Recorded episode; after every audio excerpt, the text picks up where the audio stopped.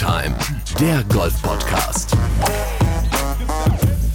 Mit Jens Zielinski und Golfprofi Florian Fritsch.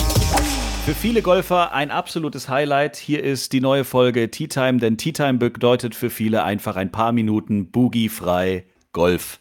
So, das war doch mal eine geile Anmoderation. Herzlich willkommen, Florian Fritsch. Hallo Jens, grüß dich. Und ich muss wirklich sagen, dass das eine ganz tolle kreative Anmoderation war. Also ja.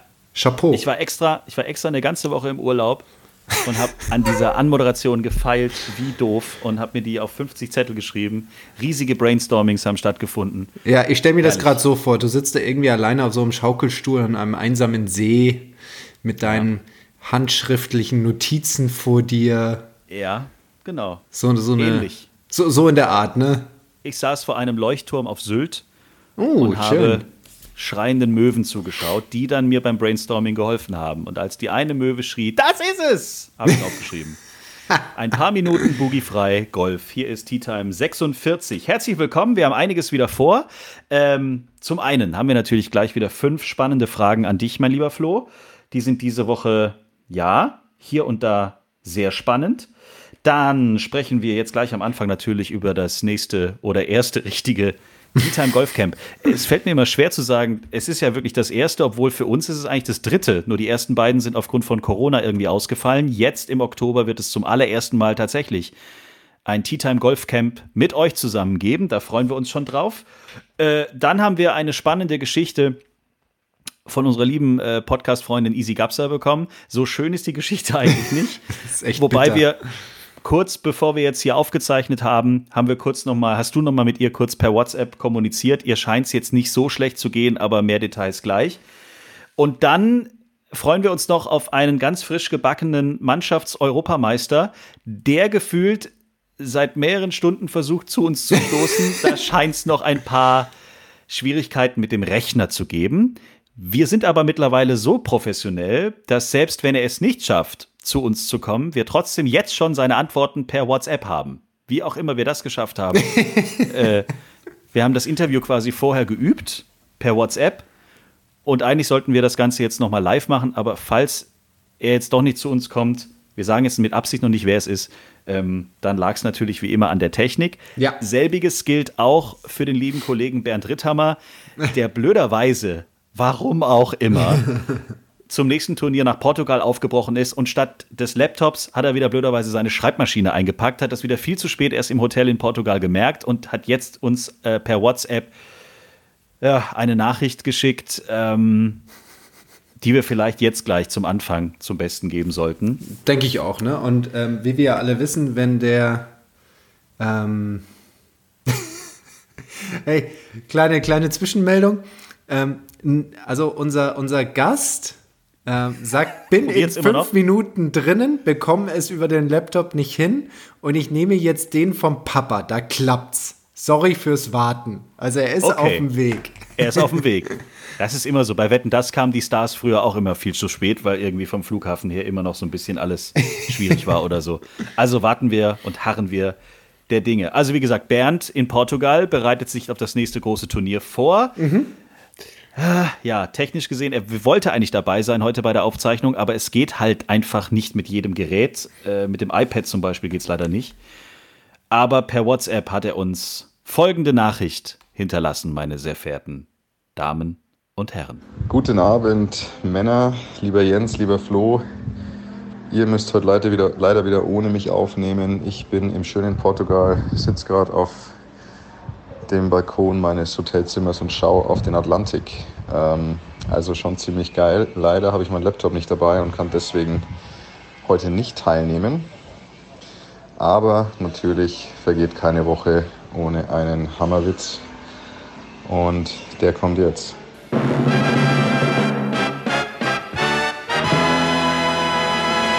Die Stiftung Warentest hat Besteck getestet. Das Messer hat am besten abgeschnitten.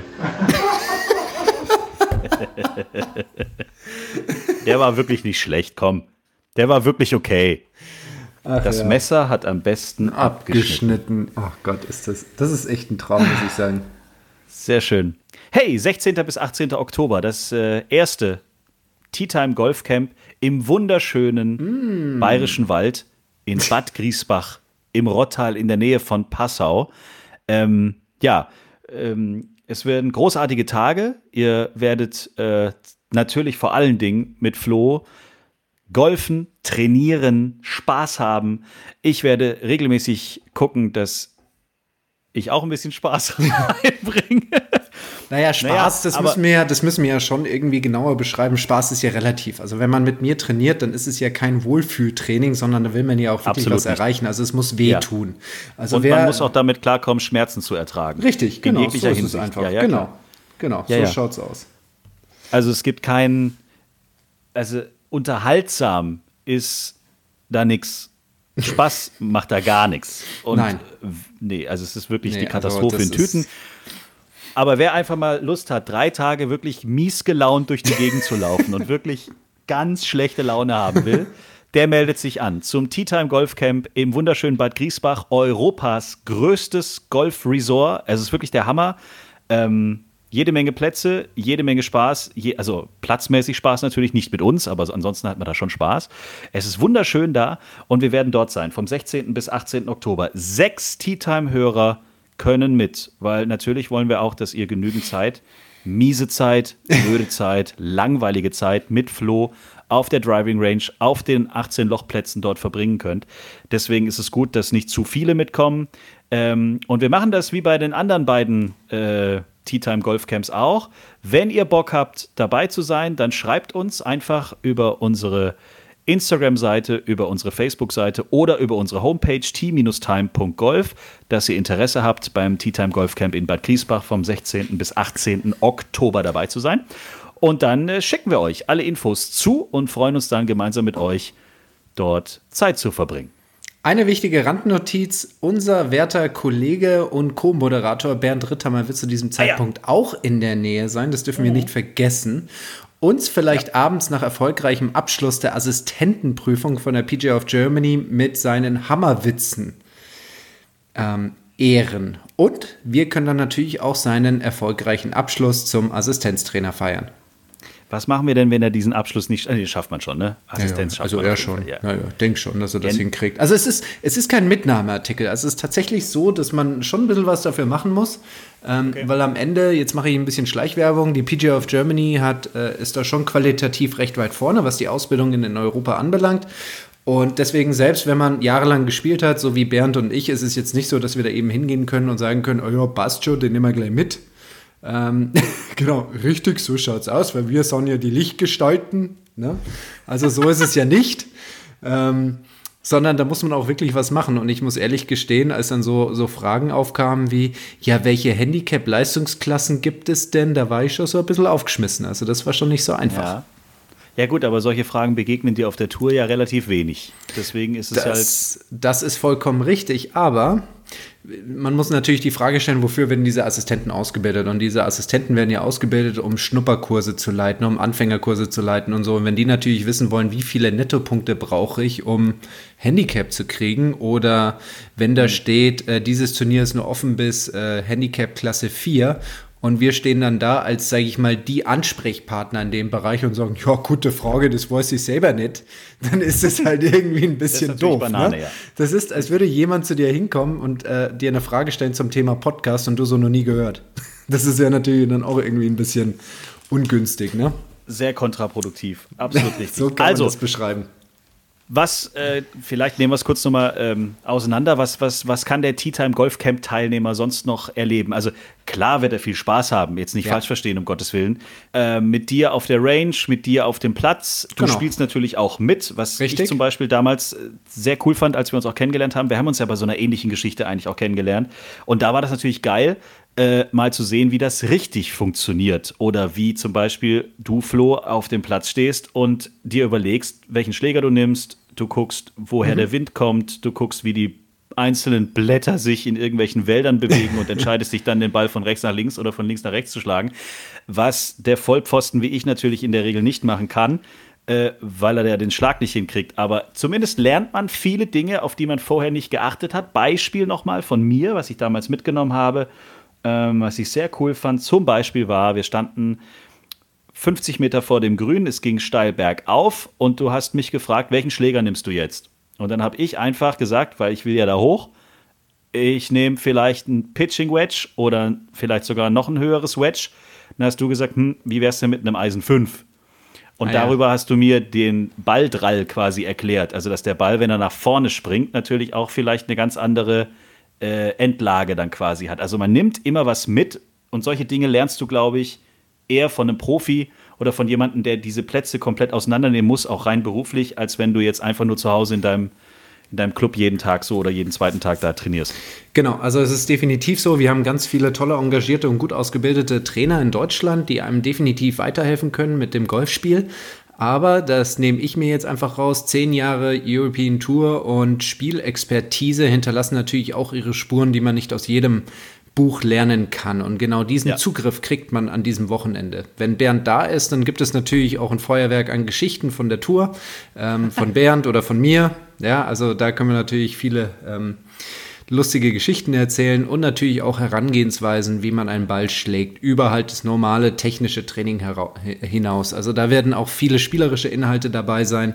Wir werden das Training schon ähm, strukturiert haben, aber es wird genügend Zeit vorhanden sein, dass jeder seine Fragen loskriegt und wenn dann während des Trainings einfach Dinge aufkommen, die der ein oder andere einfach wissen will, dann sind wir natürlich da und dann können wir uns auch mal die Zeit rausnehmen, das zu besprechen. Und ich bin mir sicher, dass es dann nicht nur diese einzelne Person interessiert, sondern eigentlich die Gruppe als Gemeinde, als, als Ganzes. Also von daher eine interessante Woche, kann ich jedem nur empfehlen. 16. bis 18. Oktober, wobei Anreise wahrscheinlich schon am 15. okay ist, aber mehr Details schicken wir euch gerne zu, wenn ihr dabei sein wollt. Haut uns an auf Instagram, Facebook oder t-time.golf. Also kannst du den ganzen Tag jetzt hier weiter golfen oder was? Du kannst doch nicht wirklich vom Boot aus golfen. Ja, sicher kann ich das. Du hast doch einen an der Waffe. Ja, logisch. Easy. Gabsa war letztes Jahr schon mal zu Gast bei uns in Tea Time, ähm, hat viele spannende Geschichten erzählt und sie hat eine neue spannende Geschichte. Sie hat äh, gedacht, sie fliegt mal ein bisschen durch die Gegend. Oder oh Gott, was ja. war so die, ja. Nee, die Idee war in Amerika zu spielen. Die Idee war eigentlich. Nein, die Idee war eigentlich, Urlaub zu machen. Ach ja, richtig. In Deutschland, ne? Aber dann sie kam halt hier. alles ein bisschen anders. Auch das hat sie uns erzählt. Wir hören es uns mal kurz an. Ich bin gerade in Seattle angekommen. Eigentlich wollte ich diese Woche mit dem Flo spielen gehen und sich mal wieder treffen und hoffentlich einen Kaffee gewinnen. Ähm, aber dadurch, dass relativ viele abgesagt haben bei dem Turnier in äh, Portland, habe ich eine Nachricht bekommen äh, am Sonntagmittag, dass ich in das Turnier reingerutscht bin, was dieses Jahr relativ häufig passiert, dass man so letzt, also last minute absagt, ähm, da es keine Strafen gibt. Und deswegen bin ich am Sonntagmittag noch reingekommen, habe dann einen Flug gebucht, der am Montag in der Früh von München äh, nach über Washington nach Seattle gegangen ist, weil in San Francisco sind ja die ganzen Brände, deswegen wollte ich nicht über San Francisco fliegen. Ähm, und mit dem Corona ähm, gibt es zurzeit nur wenige Flüge, die ähm, angeflogen werden aus Deutschland. Deswegen war jetzt da die Auswahl der Flüge nicht so groß. Aber ich hatte noch Glück und habe einen relativ billigen Flug noch gefunden. Habe dann, ja, wie gesagt, Sonntagmittag gebucht, alles gepackt. Ich habe noch gar nicht ausgepackt, ehrlich gesagt, weil ich erst am Sonntag in der Woche davor zurückgekommen bin. Und eigentlich wieder eingestiegen und zurückgeflogen. Und jetzt nach 24 Stunden bin ich froh, in meinem Bett zu liegen.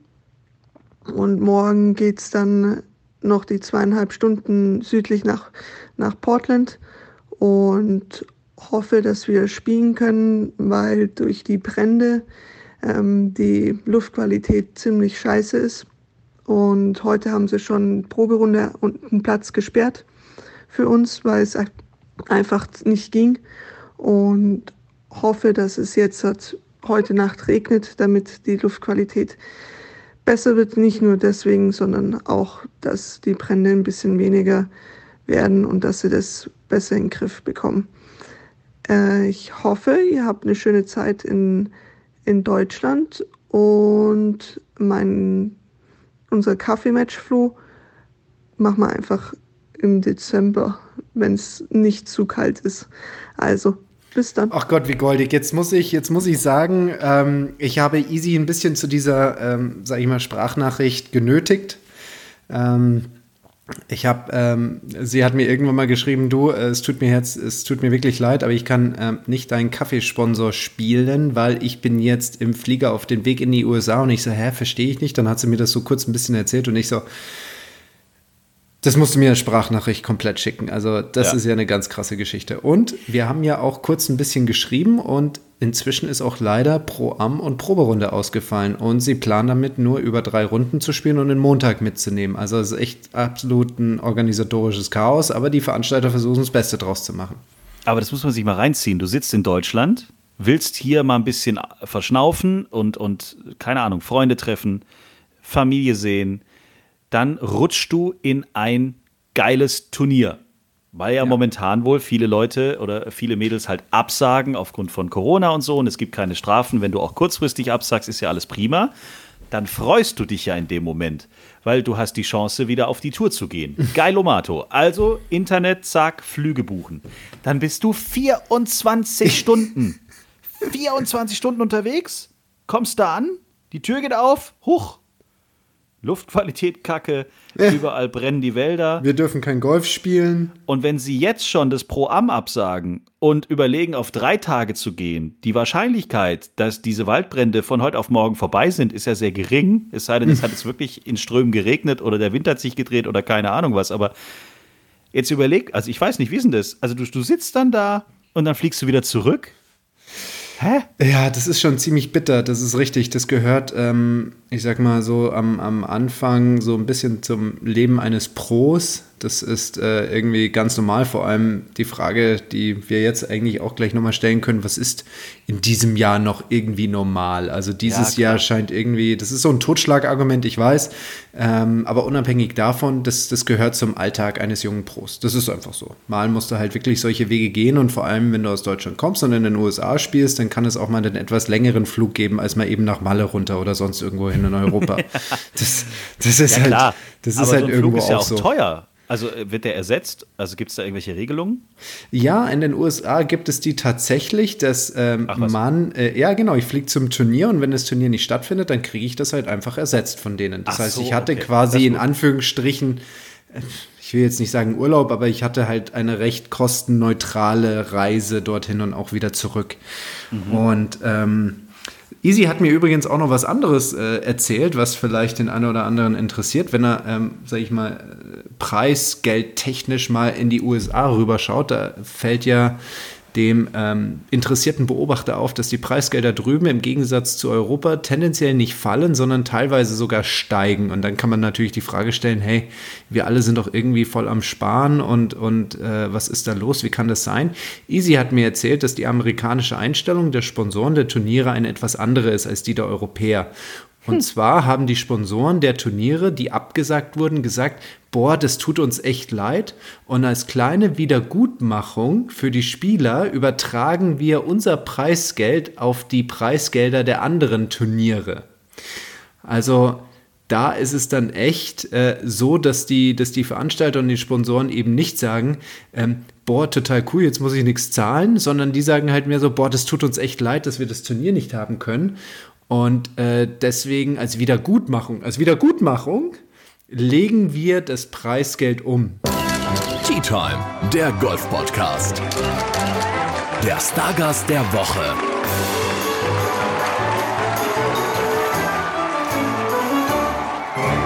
So, jetzt haben wir es dann wirklich endlich geschafft. Ähm, es hat ein bisschen gedauert, das muss man zugeben, aber wir hatten zum Glück auch genug zu erzählen. Meine sehr verehrten Damen und Herren, äh, wir sind sehr stolz dass wir in Tea Time 46 einen frisch gebackenen Mannschaftseuropameister begrüßen dürfen. Und äh, zudem muss man in eurem Fall, darf ich ja sagen, oder muss man sagen, ihr seid wie sagt man bei der Bundeswehr? Kameraden. Das ist richtig, ja? genau. Gefreiter Fritsch grüßt den Kameraden. Was haben wir da? Hauptgefreiten? Stabsgefreiten. Uh, sorry, direkt vier Pommes. Bachen. Vier Pommes genau, hat er auf den Schultern. Aus. Ich brech zusammen. Nick Bachem ist bei uns zu Gast. Herzliche Grüße und nochmal alles Gute zum Europameisterschaftstitel. Vielen äh, Dank. Danke, dass ich hier sein darf. Danke fürs Warten auf mich. Sehr gerne. Auch von mir herzliche Glückwünsche an den Sportförder. Gruppenkamerad der Bundeswehr, Nick Bachem. Herzlichen Glückwunsch zu diesem EM-Titel. Ich glaube, das war ziemlich besonders, was ihr da geleistet habt. Ja, auf jeden Fall mit der Mannschaft. Es war, es ist uns danach erst eigentlich bewusst geworden. Äh, vom Deutschen Golfverband waren da ähm, ja, Verantwortlichen, Sportdirektor waren da, es sind teilweise Tränen geflossen. Man hat danach gehört, wir haben Geschichte geschrieben, das war uns Spielern allen gar nicht so bewusst dass die deutschen Herren da noch nie gewonnen ja, haben. Sorry, ja, sorry, tut mir leid. Na, ich will da keinen Vorwurf an dich machen. Ich würde sagen, du hattest auch die Chance, aber nee. Naja, ähm, wann? 2005, Vize-Europameister, damals mit, wer war dabei? Martin Keimer, du. Martin Keimer, Benjamin Miaka, Stefan Kirstein, Christopher Trunzer und eine Person, da tut es mir maßlos leid, dass ich das jetzt vergessen habe. Wer waren da noch dabei? Ah, Nico Meitinger und Patrick Niederdränk. Ich glaube, die waren es noch. Aber das ist ja jetzt Vergangenheit und es geht ja jetzt um die Gegenwart und die Gegenwart ist deutlich erfolgreicher oder war oder ist jetzt erfolgreicher gewesen als die Vergangenheit. Deswegen sind wir froh, mit Nick Bachen halt diesen Europameister hier bei uns zu haben. Und nicht nur Nick, auch noch seine drei anderen Mannschaftskameraden, die mit dabei waren. Plus nochmal das ganze Betreuerteam. Also wir haben tatsächlich einige Europameister. Aber bei so Mannschaftseuropameisterschaften ist ja das meistens die Konsequenz, dass da mehrere Europameister werden. Aber der Weg dahin, ich meine, das war ja aufgrund von Corona in diesem Jahr sowieso alles ein bisschen anders. Äh, ihr hättet ja eigentlich einen komplett anderen Ablauf davor schon als Mannschaft gehabt, oder? Wir hätten eigentlich, wir hätten sogar die Woche davor hätten wir noch die Einzeleuropameisterschaft gespielt und hätten uns so dann so ein bisschen vorbereitet also im Wettkampf vorbereitet. Ähm, und wir wollten samstags losfahren und Freitagnachmittag haben wir die Mail bekommen, dass das Turnier abgesagt wurde. Es wäre in Bordeaux gewesen, äh, weil es Risikogebiet war. Und dann haben wir spontan dann doch noch einen Lehrgang gemacht als Vorbereitung, dass wir ein bisschen die klassischen Vierer testen konnten, dass wir ja, ich glaube, mehr zusammenschweißen brauchte man bei uns nicht, bei den vier Jungs, die da gespielt haben, aber dass wir einfach noch ein bisschen Zeit zusammen verbringen. Ey, bei euch ist es echt so eine kleine Bromance, oder? Kann man sagen. Das ist schon was Besonderes auf jeden Fall. Da kriegt man manchmal Gänsehaut. Geil. Ja, erzähl mal so ein bisschen. Also ich meine, äh, das Wichtigste ist ja eigentlich die Feierei immer so danach, aber das war wahrscheinlich jetzt aufgrund von Corona auch nicht so, wie man das vielleicht normalerweise macht, oder? Nee, erst dachten wir, dass es vielleicht ein bisschen schade wird, dass man danach dann nicht irgendwie weggehen kann, dass man nicht feiern gehen kann. Ähm, ja. Aber es war eigentlich ganz schön, weil wir mit der Mannschaft zusammen dann feiern konnten. Wir haben alle zusammen im Team gefeiert. Wir haben erst noch im Clubhaus ordentlich Gas gegeben. Äh, da waren die Holländer auch sehr, sehr tolerant mit uns und haben uns da Musik machen lassen. Wir haben ordentlich getanzt im Clubhaus und danach sind wir weiter zur Unterkunft gefahren. Wir haben im Haus geschlafen, direkt neben den Trainern. Da hatten die Trainer ein Haus ähm, und haben dann erst bei den Trainern gefeiert, dann haben wir bei uns gefeiert, dann haben wir einen Mischmasch gemacht und haben auf jeden Fall noch lange und ausgiebig gefeiert. Cool. Nicht schlecht. Jetzt muss man aber sagen, ja. dieser Hil Hilversumsche Golfclub, wo ihr wart in Holland, da, da war doch auch mal die KLM Open ein paar Mal. Kann das sein? Ja, auf jeden Fall. Da hat auch hm. Keimer hat da, glaube ich, genau, gewonnen. Ja. Richtig. Drei Deutsche gewonnen. Da. Das kann gut sein. Tobias Dier. Ja. Tobias genau. Dier hat gewonnen. Sven Ströber. Einer hat noch, genau. Ich ja. habe leider nicht gewonnen, muss ich ehrlich gestehen, aber ich habe 2011 dort gespielt. Hast du da gespielt? Ich kenne den, kenn den Golfplatz, ja. Und ähm, ja. ich habe ihn noch so ein bisschen in Erinnerung, also teilweise altehrwürdig. Kann das sein?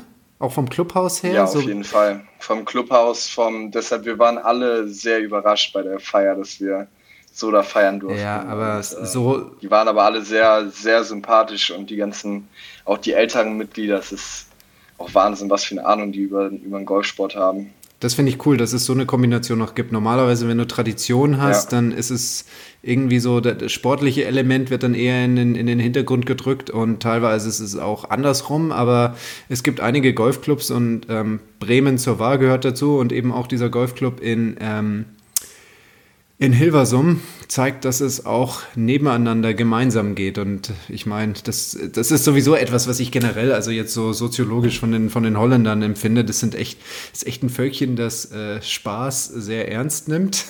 komischer Satz, ich weiß, ja. aber ja. Ähm, die, die, die ähm, für die ist es schon wichtig und deswegen, ich, ich kenne das auch so ein bisschen aus Holland, dass die da definitiv toleranter sind und sehr liberal, wenn es darum geht, auch mal, wenn es gerechtfertigt ist. Und ich finde, man wird jetzt nicht jeden Tag Europameister, dass man das dann auch mal ausleben darf.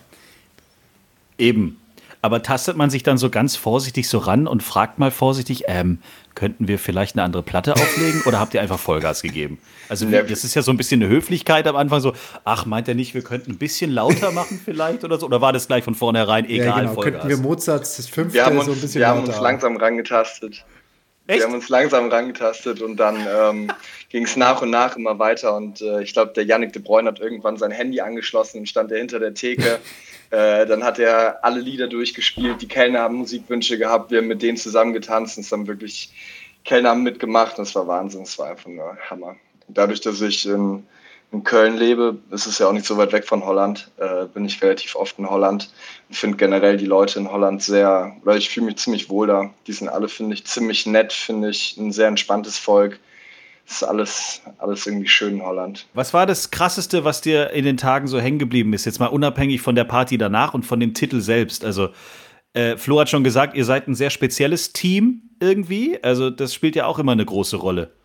Ja, auf jeden Fall. Also der Zusammenhalt von den Leuten, wir kennen uns schon alle ewig. Ähm, mit Yannick de Bruyne, mit Marc Hammer zusammen, wir drei äh, ziehen jetzt diesen Winter nach Heidelberg zusammen in eine WG, dass wir da trainieren können am Olympiastützpunkt in St. Leon Roth.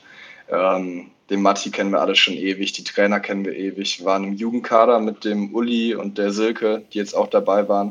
Und die sind zeitgleich mit meinem Jahrgang, sind die hochgekommen, auch mit Yannicks Jahrgang und sind dann, dann von der Jugend mit uns hoch in den Herrenkader gegangen. Und deshalb sind wir ewig schon mit denen unterwegs. Und das war so ein bisschen, ja, ein bisschen wie Familie geworden. Man verbringt so viel Zeit mit den ganzen Leuten. Und dann schweißt das natürlich alles zusammen, die ganzen Erinnerungen und alles, was man so hat. Diesen Effekt finde ich immer ganz spannend, weil eigentlich ist ja Golf eine Einzelsportart und selbst wenn man es als Mannschaftssportart betreibt, ist es ja eigentlich am Ende nichts anderes als die Summe von Einzelergebnissen. Das heißt, selbst wenn man mhm. es als Mannschaft spielt, ist es trotzdem eine Einzelsportart. Und deswegen, man könnte eigentlich auch als Mannschaft erfolgreich sein, wenn sich jeder nicht mag, aber jeder einfach gut ist in dem, was er macht, also Golf spielt. Deswegen die Frage, die mich ja. jetzt einfach mal interessieren würde, meinst du, ihr wärt genauso gut gewesen, Nick, wenn ihr euch, sag ich mal, nicht so gemocht hättet, aber jeder hätte einfach sein Ding gut gemacht? Oder braucht man dann da schon so eine etwas andere Synergie? Ich glaube, dass es schon ein wichtiger Punkt ist. Ähm, wir haben auch vorher so vom Mentalen her ein bisschen so versucht das anzugehen, dass wir sagen, okay, jeder spielt sein Spiel, jeder konzentriert sich auf sich selber und damit hilft man den anderen am meisten. Wenn man sein Spiel spielt, wenn man in Ruhe sein Ding macht, mhm. äh, dann profitieren die anderen davon am meisten, als wenn man da hektisch über den Golfplatz ruft, versucht die ganze Zeit hin und her zu springen, die anderen mitzureißen. Eigentlich muss man sich auf äh, sein Spiel konzentrieren und das so gut wie möglich spielen. Das hilft dann den anderen und gibt den anderen auch Sicherheit, wenn die es sehen. Äh, trotzdem glaube ich, um gut zu spielen, ist es schon immer schön, wenn man sich wohlfühlt. Und äh, da sind, finde ich, die Leute, wenn man viel unterwegs ist oder da jetzt auch die ganze Woche, wenn man abseits vom Golfplatz keine, keine Lust hat, Zeit mit den Leuten zu verbringen, dann fühlt man sich nicht wohl und spielt dann auch nicht sein bestes Golf. Also ich spiele mein, mein bestes Golf immer, wenn ich mich wohlfühle. Ja, da sprichst du eigentlich auch einen ganz guten Punkt an. Also ich bin noch in einer Generation groß geworden, wo es eigentlich hieß, wenn man beim Turnier ist, so viel Zeit wie möglich auf dem Platz zu verbringen, um halt die Vorbereitung so perfekt so wie möglich zu gestalten, so viel Zeit wie möglich zu investieren. Ähm, das wird jetzt in den äh, moderneren und den neueren Generationen etwas anders gehandhabt, so wie ihr das auch bei der EM gemacht habt. Ne? Das war jetzt nicht von morgens bis abends ja. nur komplett durchtrainiert, sondern ihr hattet wahrscheinlich schon einen Plan, was ihr machen wollt, ähm, habt das konsequent durchgezogen und dann war irgendwann mal tuck, Ende. Ne? Und dann seid ihr weg genau. vom Platz. Also das hat sich schon geändert, ja. oder wie habt ihr das gehandhabt? Bei uns war es so, dass wir, oder die Zeit abseits von den Turnierrunden, die wir gespielt haben oder von der Proberunde, dass wir die so effektiv wie möglich auf dem Golfplatz verbringen. Also dass wir nicht nach einer Runde ewig noch auf dem Golfplatz hängen, bis es dunkel ist, aber eigentlich gar nicht mehr konzentriert trainieren, sondern es war eher, dass wir einen klaren Plan hatten, dass wir meistens dann einen kleinen Mittagsschlaf oder kurz in die Unterkunft zurück sind. Dann haben wir kurz einen Kaffee getrunken, einen Nap gemacht, die, die irgendwie ein bisschen Schmerzen im Rücken oder Nacken oder keine Ahnung was hatten, die wurden kurz durchgeknetet, dass sie wieder fit sind Dann haben wir bequatscht, was wir trainieren wollen. Und das ist meistens eine Stunde oder anderthalb Stunden so konzentriert wie möglich trainiert. Und dann sind wir wieder vom Golfplatz gefahren. Das ist die Zeit, die wir auf dem Golfplatz hatten, so konzentriert wie möglich war. Und wir dann aber auch von der Birne wieder weg konnten vom Golfplatz. Das finde ich, das finde ich gerade einen spannenden Satz. Wir haben besprochen, was wir trainieren werden. Also, das hast du gerade so ähm, definiert und ja. ähm, in, in den in den allermeisten Mannschaften, die man anfindet, ist es ja eher so, dass der Trainer sagt, äh, die Diskussion kommt gar nicht auf, sondern ich sag dir, was du zu tun hast. Also wie soll man das jetzt verstehen, wie du es gesagt hast? Wirklich so, wie du es wie artikuliert hast oder doch irgendwie anders? Schon so, wie ich es gesagt habe. Also es ist eigentlich das Schöne oder was auch so das Besondere ist an der Zusammenarbeit mit den Trainern im Moment bei uns, dass es nicht, man hat nicht das Gefühl, dass die Trainer äh, über einem stehen oder dass die Trainer einen irgendwas reindrängen wollen, mhm. was man trainieren soll, sondern es ist eher so, dass man zusammen, zusammen was schaffen will, dass man zusammen ans bestmögliche Ziel kommt und das ist dann eher ein Austauschen, Diskutieren, was sind die Gedanken vom Trainer, wie man besser werden kann, was sind die Gedanken vom Spieler, wie man besser werden kann. Und dass man dann immer, ja, da irgendwas findet zusammen und das dann trainieren kann. Wie kam es zu einem Punkt zu dir, dass du gesagt hast, oh, dass, dass du gerne in so eine Art Kooperation aufgehen möchtest oder war dieser Kanal schon von Anfang an offen? Weil ich war, ich war in meiner Jugend ziemlich bockig. Ich habe ziemlich äh, sage ich mal, geblockt, gemauert. Ich wollte nicht, dass sie zu sehr in meine Gedankenwelt rein können. Ja, also wie kommt es dazu, dass man in die Lage versetzt wird, so zu reflektieren und dann auch offen mit einem Betreuungspersonal darüber spricht? Ich glaube, bei mir kommt das ein bisschen noch vor der Kaderzeit auch so durch meinen Heimattrainer, durch den Perbe Sengelhoff, so wie ich aufgewachsen bin spielerisch. Das war nie das, dass er mir was vorgegeben hat. Unser Training bestand eigentlich meistens daraus, dass wir oder immer noch, dass wir viel diskutieren über das Golfspielen, dass wir viel einfach nur reden und das ist gar nicht wirklich, dass wir viel Bälle schlagen, sondern einfach viel über das Golfen reden, so wie, wie kann man am besten Golf spielen und äh, wie unsere Ansätze sind und daraus ziehen wir dann das Beste und das habe ich eigentlich mit den Kadertrainern genauso weitergemacht und die sind zum Glück auch so eingestellt, dass sie es unterstützen. Ich muss sagen, die erste Zeit im Kader war ich da vielleicht noch ein bisschen schüchtern ähm, und habe nicht immer so, ja, nicht immer gesagt, was ich, was ich gedacht habe übers Spielen oder wenn ich irgendwie mal vielleicht was nicht so sinnvoll beim Trainieren fand, wo man einfach nachfragen kann, äh, habe ich es dann am Anfang der Kaderzeit nicht immer so gemacht, weil man dann erst ein bisschen eingeschüchtert ist vor den Nationaltrainern und vor den anderen Spielern, die vielleicht schon länger drin sind. Ähm, ja, aber dadurch, dass man jetzt alle so gut kennt, ist das irgendwie, Ey. kann man da einfach ganz entspannt alles ansprechen. Ja, ja. Ein, und da fühlt sich also, keiner. Einschüchtern konnte ich auf jeden Fall nicht. Ich kann mich noch an die ersten Runden erinnern, die ich mit Nick gedreht habe. Also ich habe Einspruch nach dem anderen gedrückt bekommen, aber auch nur, weil er halt in der Lage ist, sein dummes Vierereisen weiter zu dreschen, als ich meinen Driver. Also das ist definitiv etwas, was Nick auszeichnet, dass er ordentlich anreißen kann. Ähm, aber von dieser Schüchternheit habe ich persönlich wenig erlebt, muss ich ehrlich gestehen. ja, da war die schon weg. Als ich dich kennengelernt habe, war ich nicht mehr schüchtern. da war er offen und frech. Aber ist ja gut so, es scheint genau. ja erfolgreich zu sein. So, genau. Was hast du jetzt für ein Handicap? Irgendwie so plus drei Millionen und auch schon mal Deutscher Meister und was weiß ich nicht alles geworden. Also von daher, das scheint dir ja ganz gut getan zu haben. Ja, bisher fahre ich damit ganz gut. ich, ich schaue mal, wie lange das noch gut geht. Ja, Aber genau, es ist auch richtig. immer gut, wenn ich wieder von, von Leuten wie dir auch mal wieder einen Spruch zurückgedrückt bekomme. Ja, klar. Und du bist auch jederzeit hier in der Perle des Odenwalds. Oh, wieder schön eingefädelt, oder Jens? Was sagst du? Ah, Eingeladen, um von mir Nein, wieder auf gut. den Boden der Tatsachen zurückgeholt zu werden im Rahmen von 18 Loch. Ja, sehr gerne. Ist ja dann nicht weit weg von St. Leon Roth, wo du ja dann, wie wir es gerade gehört haben, auch demnächst leben wirst. Was sind denn jetzt so die nächsten Steps in deiner Karriere? Ähm, nächstes Jahr spiele ich nochmal als Amateur weiter. Ähm, dadurch, dass die Q-School dieses Jahr leider ausfällt, ähm, und durch die ProGolf-Tour die ersten drei nur aufgestiegen sind oder nur aufsteigen und die Saison verkürzt war, bleibe ich dann nochmal ein Jahr Amateur und dann greife ich danach an, versuche mich mal weiterzuentwickeln oder immer weiterzuentwickeln und dann geht es Richtung Profitum. Wirst du dich dabei eigentlich nur aufs Spielerische konzentrieren oder bist du der Meinung, dass man als angehender Pro auch in anderen Bereichen des Berufsfeldes bewandert sein sollte. Also gerade so Wissen über Kategorien, wie es mit Managements funktioniert und so weiter und so fort, wie die Touren untereinander zusammenhängen. Wäre das interessant oder wirst du dich eigentlich nur aufs Spielerische konzentrieren und nebendran hast du vielleicht einen Manager, der sich um den Rest kümmert? Ich würde mich schon gerne oder jetzt das Jahr auch nutzen, um da so viel wie möglich über reinzuschauen, um einfach zu gucken, ähm, wo ist es vielleicht gut, wenn man das selber macht, was kann man selber machen, wo braucht man vielleicht eher Hilfe. Ähm, und ja, sonst natürlich das Spielerische ist das Wichtigste. Wenn das Spielerische nicht da ist, dann braucht man den Rest dann leider auch nicht. Ähm, aber trotzdem, ich versuche da so viel wie möglich überall reinzustöbern. Wie jetzt hier auch der Podcast. Ich muss sagen, das ist auch für mich was komplett Neues. Da bin ich wahrscheinlich nervöser als auf dem Golfplatz. Ähm, ah, das fand ich total, das da war wichtig. Ich, ich muss kurz erzählen, ich muss kurz erzählen, als wir das gestern ausgemacht hatten, dass du ähm, mit dazu kommst, hast du mir im Anschluss eine Nachricht geschickt, wo du meintest, dass du jetzt schon nervöser bist als vor dem ersten Abschlag im Finale der EMM. Also das fand ich schon. Ähm yes, ja, also, ich sag mal, okay, im Finale steht man auch nicht jeden Tag, aber ich glaube, ich war bisher zweimal bei einer EMM im Finale und einmal im Podcast deshalb. Genau. Also. Aber so schlimm ist es nicht, oder? Also die Nervosität nee, ist relativ Fall. schnell weg. Ja. ja.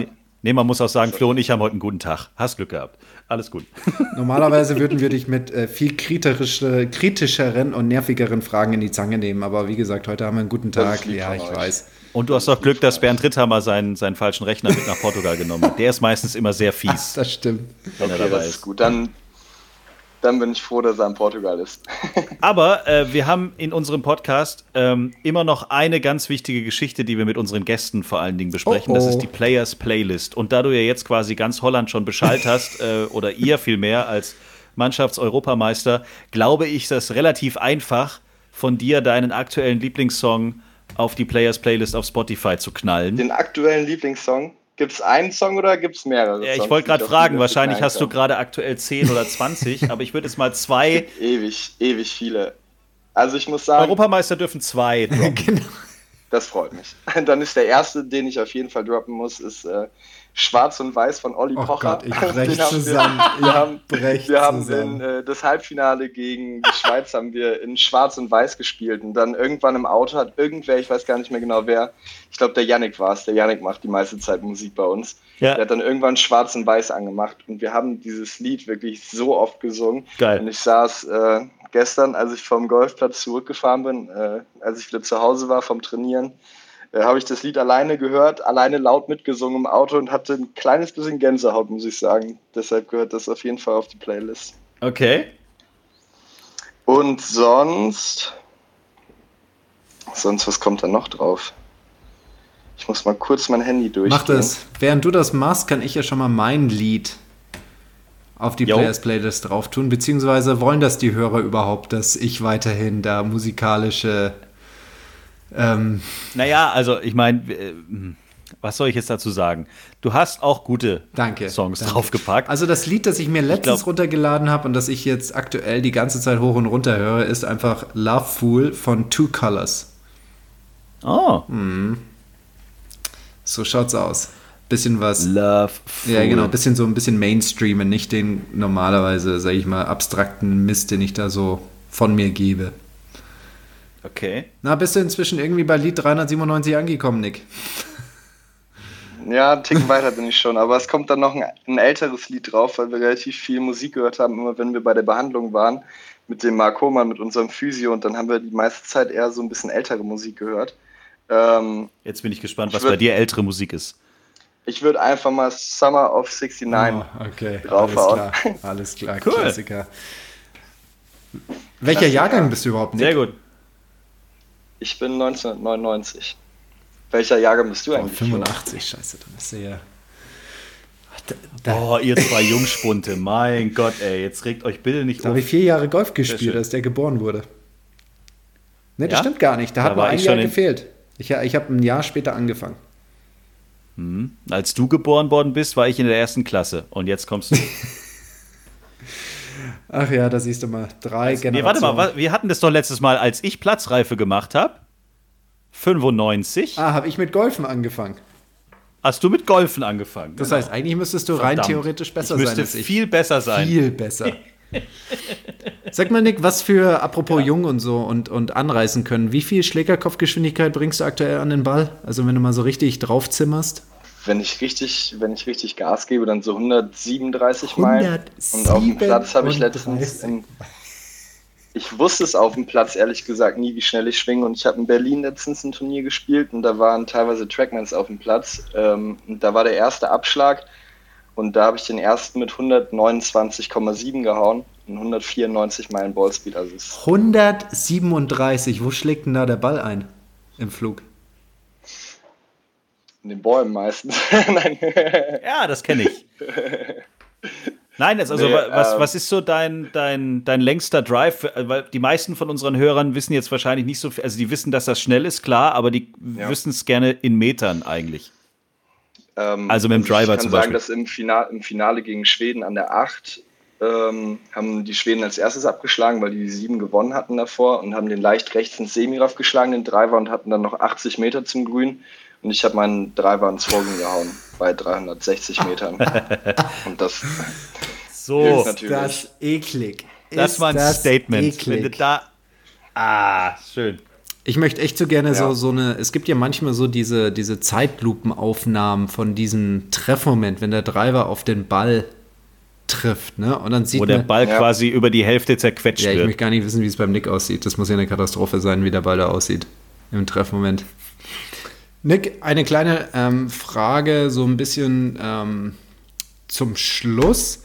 Also, wir haben ja Erfolge von ganz, ganz vielen Deutschen auf ganz, ganz vielen unterschiedlichen Touren, auf der Damenseite wie sowie auf der Herrenseite. Jetzt natürlich auch noch mit ähm, dem, dem, auf der Amateurseite mit dem Sieg von Alina Krauter und natürlich auch bei euch mit dem ähm, Europatitel auch auf der Damenseite. Vize-Europameister, das müssen wir auch oh, ja, erwähnen. Stimmt. Die haben auch ganz toll gespielt, haben knapp im Finale ja. verloren. In der Jugend haben noch bei den European Young Masters bis, äh, ich glaube, das ist AK 16. Ja das ist zwei Jungs, zwei Mädels, da haben die Deutschen auch gewonnen. Brauchen wir, brauchen wir solche Pandemien, um, um als Deutsche erfolgreich zu sein? Oder was, was, wie sind oder warum aus deiner Sicht sind wir da so gut durchgekommen? Oder warum sind wir da so erfolgreich? Ich glaube, dass wir so erfolgreich da durchgekommen sind, dass wir alle relativ schnell relativ schnell versucht haben, eine Lösung zu finden und dass wir alle relativ schnell eine Lösung gefunden haben und fleißig waren in der Zeit.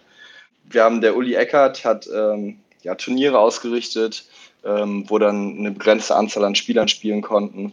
Ähm, dann haben wir zu Hause, wir haben alle Netze zu Hause gehabt, einen Trackman äh, trainiert.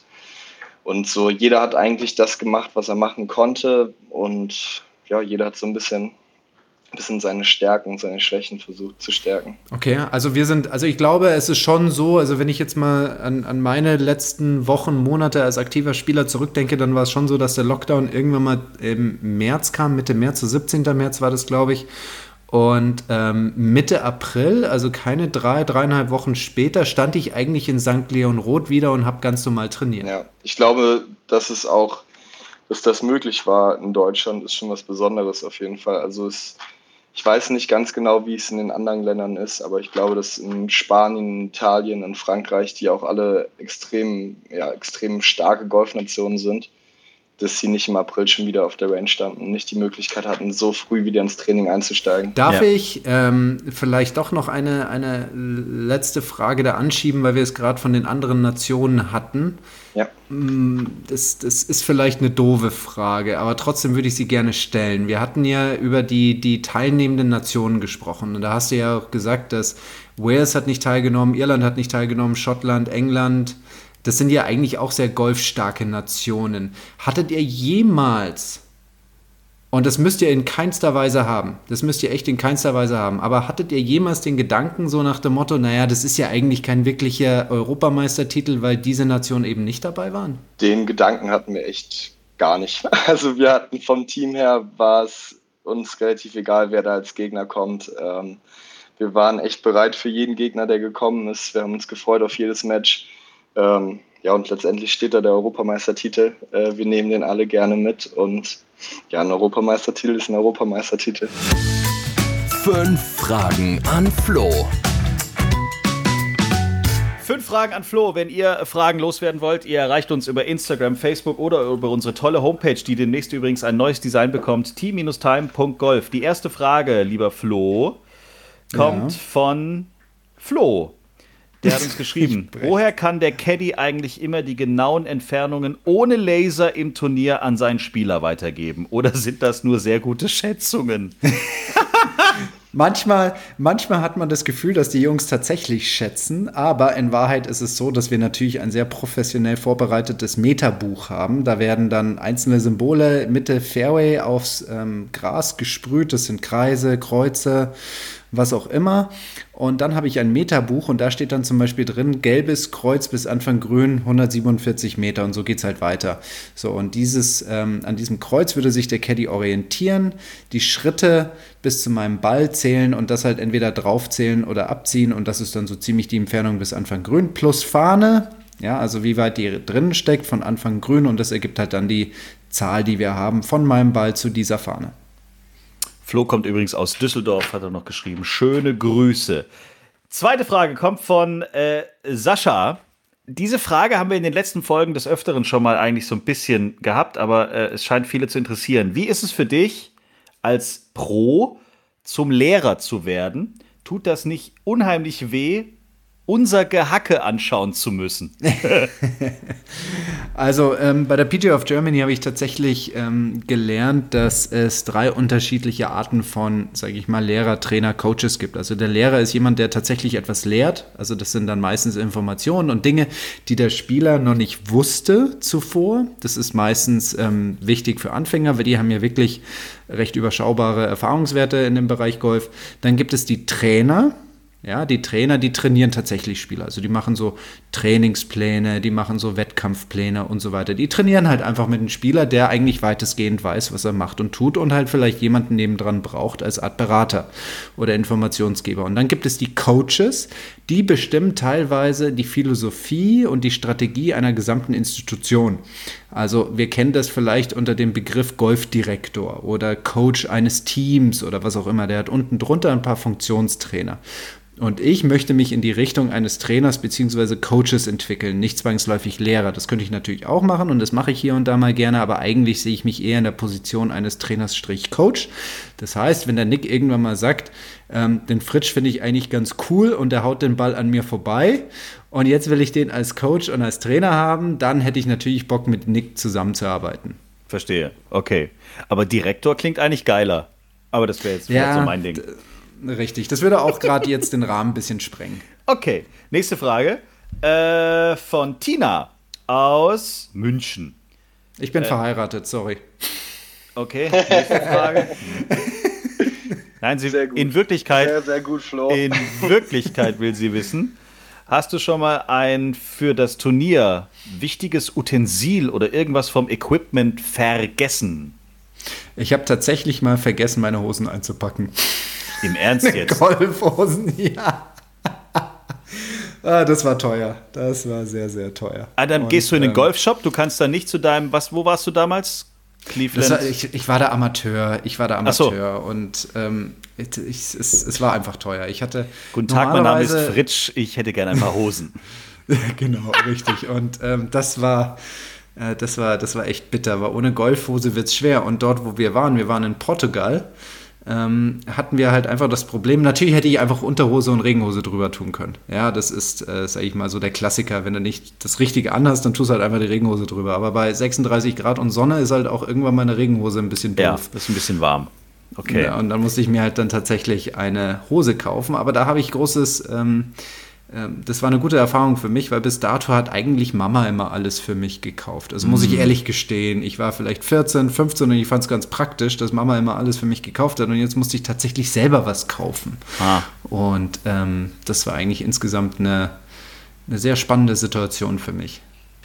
Wenn ich dazu kurz schnell was sagen darf. Du äh, warst dabei. Uns, nee, ich war nicht dabei. Da war, du hast die Hosen geklaut vorher. Nein. da habe ich noch nicht in die Hosen reingepasst. ähm, wir hatten mal ein Jugendturnier und einer aus unserer Mannschaft ist ohne seinen Putter beim Turnier angereist. das ist ungünstig. Das ist sehr ungünstig. Ja. Wie hat er dann gepattet? Ja. Driver oder Wedge? Ist ja immer so Wedge. die Wedge, ne? Ja, genau, so einen kleinen ja. Blader. Witzig ist, manchmal, wenn Leute das tun, patten sie am Ende besser als mit Putter. Also das kann man echt manchmal beobachten, dass das tatsächlich passiert. Tiger Woods hat jetzt letztens im Interview gesagt, er wurde gefragt, warum er so oft mit einer Wedge puttet, äh, ob das daran liegt, dass die Wedge länger ist äh, und das dann nicht so auf den Rücken geht. Er hat gesagt, dass er den Ball damit besser zum Laufen bekommt und so vom Gefühl her den leichten Aufbe äh, Aufwärtsbewegung trifft hm. und deshalb häufig mit einer Wedge puttet. Ja, und je nachdem, wie viele Leute sich das jetzt anhören, sehen wir dann morgen sehr viele Menschen mit einem Wedge auf dem Grün patten. äh, wo sind wir jetzt? Frage 4, ne? Ja, genau. Wer ist dein spielerisches Vorbild? genau, er streckt schon den Finger in die Luft. Längentechnisch definitiv Nick Bachen. Es gibt nicht viele, die den Ball so dreschen können, aber ansonsten insgesamt würde ich sagen, es gibt kaum, glaube ich, einen Spieler, der so viele unterschiedliche Schläge kann wie Tiger Woods. Also bei Tiger habe ich ja echt das Gefühl, der kann alles. Der kann dreschen, der kann shapen, der kann kurzes Spiel, der kann putten, also der kann irgendwie alles. Also spielerisch definitiv er. Und ansonsten, wenn ich mir einen aussuchen könnte, wo ich sagen würde, ich will genauso sein wie der oder das wäre so, was ich sein möchte als Spieler, dann wäre das so eine Kombination aus diesem super gechillten Raphael Chaglin und ähm, Alex Noren. Das sind so diese beiden Spieler, wo ich sagen würde, ich wäre gerne die Kreuzung von diesen beiden. Alex Noren war der Typ, der äh, mit uns zur Party in Eichenried gefahren ist, ne? Genau, ja. Und Werde ich nie vergessen. Ich über Pitchen diskutiert habe. Alter, wir fahren ins P1 oder wie der Laden heißt. Ich freue mich wie doof, dass ein Ryder Cup-Spieler hinten im Auto mit drin sitzt. Kann es immer noch nicht fassen, dass ich mit dem gleichen Auto sitze und ihr zwei unterhaltet euch über Sandwedges und Pitching Wedges. und wir fahren durch München. Herrlich. Letzte Frage, die können wir beide beantworten, Sta äh, kommt von der Physionico. Ach, der Physionico. Klar, wer kennt ihn nicht? Der Physionico. Der Physionico, logisch. Äh, startet ja auch mal ein Camp in Mittel- bzw. Norddeutschland. Na klar. Ja. Also, ja. Wenn Corona weiterhin vielleicht sich ein bisschen ruhiger verhält, glaube ich, und wir jetzt in Bad Griesbach endlich mal unser Tea Time Golf Camp durchgezogen haben, dann werden wir da auch weiter dran bleiben, dass wir gerne zu euch in Mitteldeutschland und Norddeutschland natürlich auch unterwegs sind. Wenn ihr da schon Vorschläge habt und ihr sagt, hey, kommt zu uns in den Club oder wir kennen da und die, äh, das und das Resort, meldet euch, dann können wir da gerne schon mal uns Gedanken drüber machen. Wenn ihr Fragen an Flo habt, schreibt sie uns. Team-time.golf, Instagram oder Fatzebook. Haben wir noch was vergessen, Herr Fritsch? Nein, wir haben aber nochmal, das müssen wir erwähnen, zwei gute Ergebnisse äh, vergessen. Einmal Max Rottluff, geteilter Vierter, und mhm. natürlich auch Stefan Jäger, geteilter Siebter bei dem letzten Corn Ferry Turnier.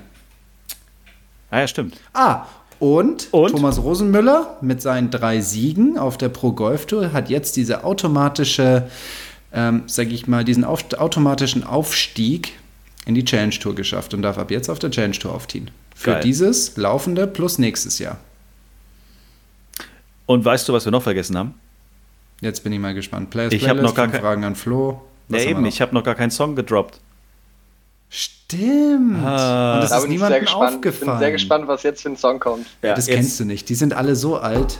Nee, pass auf, das ist gar nicht so alt. Ich äh, habe. Schwarz und Weiß, Olli Pocher oder was? Nee, haben wir ja schon. nee, Sido. Ich habe uh. äh, Sido im Auto gehört. Ich habe immer gedacht, das wäre total der Vollpfosten. Es tut mir leid. Ähm, und dann habe ich mir jetzt so mal nicht diese komischen Radiolieder von dem angehört, weil ich mich einfach äh, auf der langen Autofahrt von Sylt nach Stuttgart habe ich einfach gedacht, ey, jetzt müssen wir mal ein bisschen uns mal die Platten anhören, die, die man vielleicht nicht so kennt. Äh, warte mal, warte mal, du hast gedacht, ich höre mir jetzt mal intellektuelle Musik an und hast. Sido aufgelegt, oder was? Nein, überhaupt nicht. So bin ich da gar nicht rangegangen. Aber es gibt Künstler, die mich irgendwie interessieren und die ja. haben vielleicht ein paar Radiohits, aber Radiohits ist ja immer so ein Thema für sich. Und dann höre ich mir gerne mal die Alben an. Also die Songs, die eben nicht überall im Radio gelaufen sind. Und da gibt es dann manchmal so Dinge, wo du dann denkst, hey, der kann ja vielleicht alleine doch was und muss nicht jedes Mal mit äh, Andreas Burani oder irgendeinem anderen zusammen ins Studio, mhm. sondern der kann auch selber was. Und da gibt es einen schönen Song, Leben vor dem Tod, Sido. Mm, oh ja.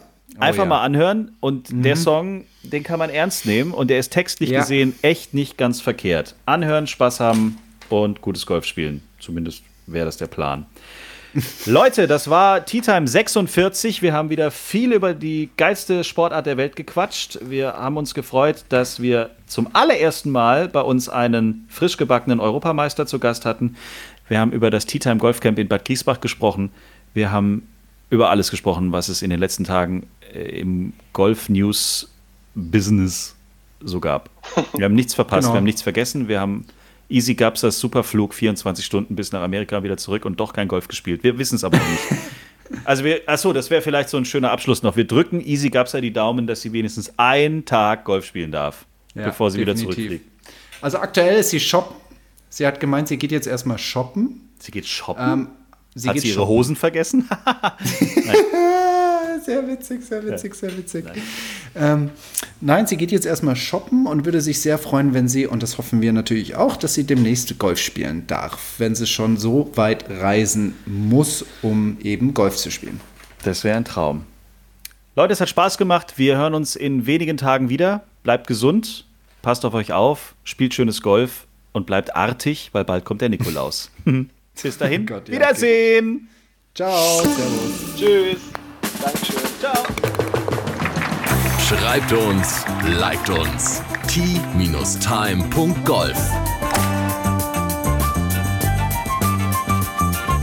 Tea Time, der Golf-Podcast. Auch auf Facebook und Instagram. Tea Time. Tea Time ist eine Produktion von Pot Ever. Infos und noch mehr spannende Podcasts gibt's auf potever.de.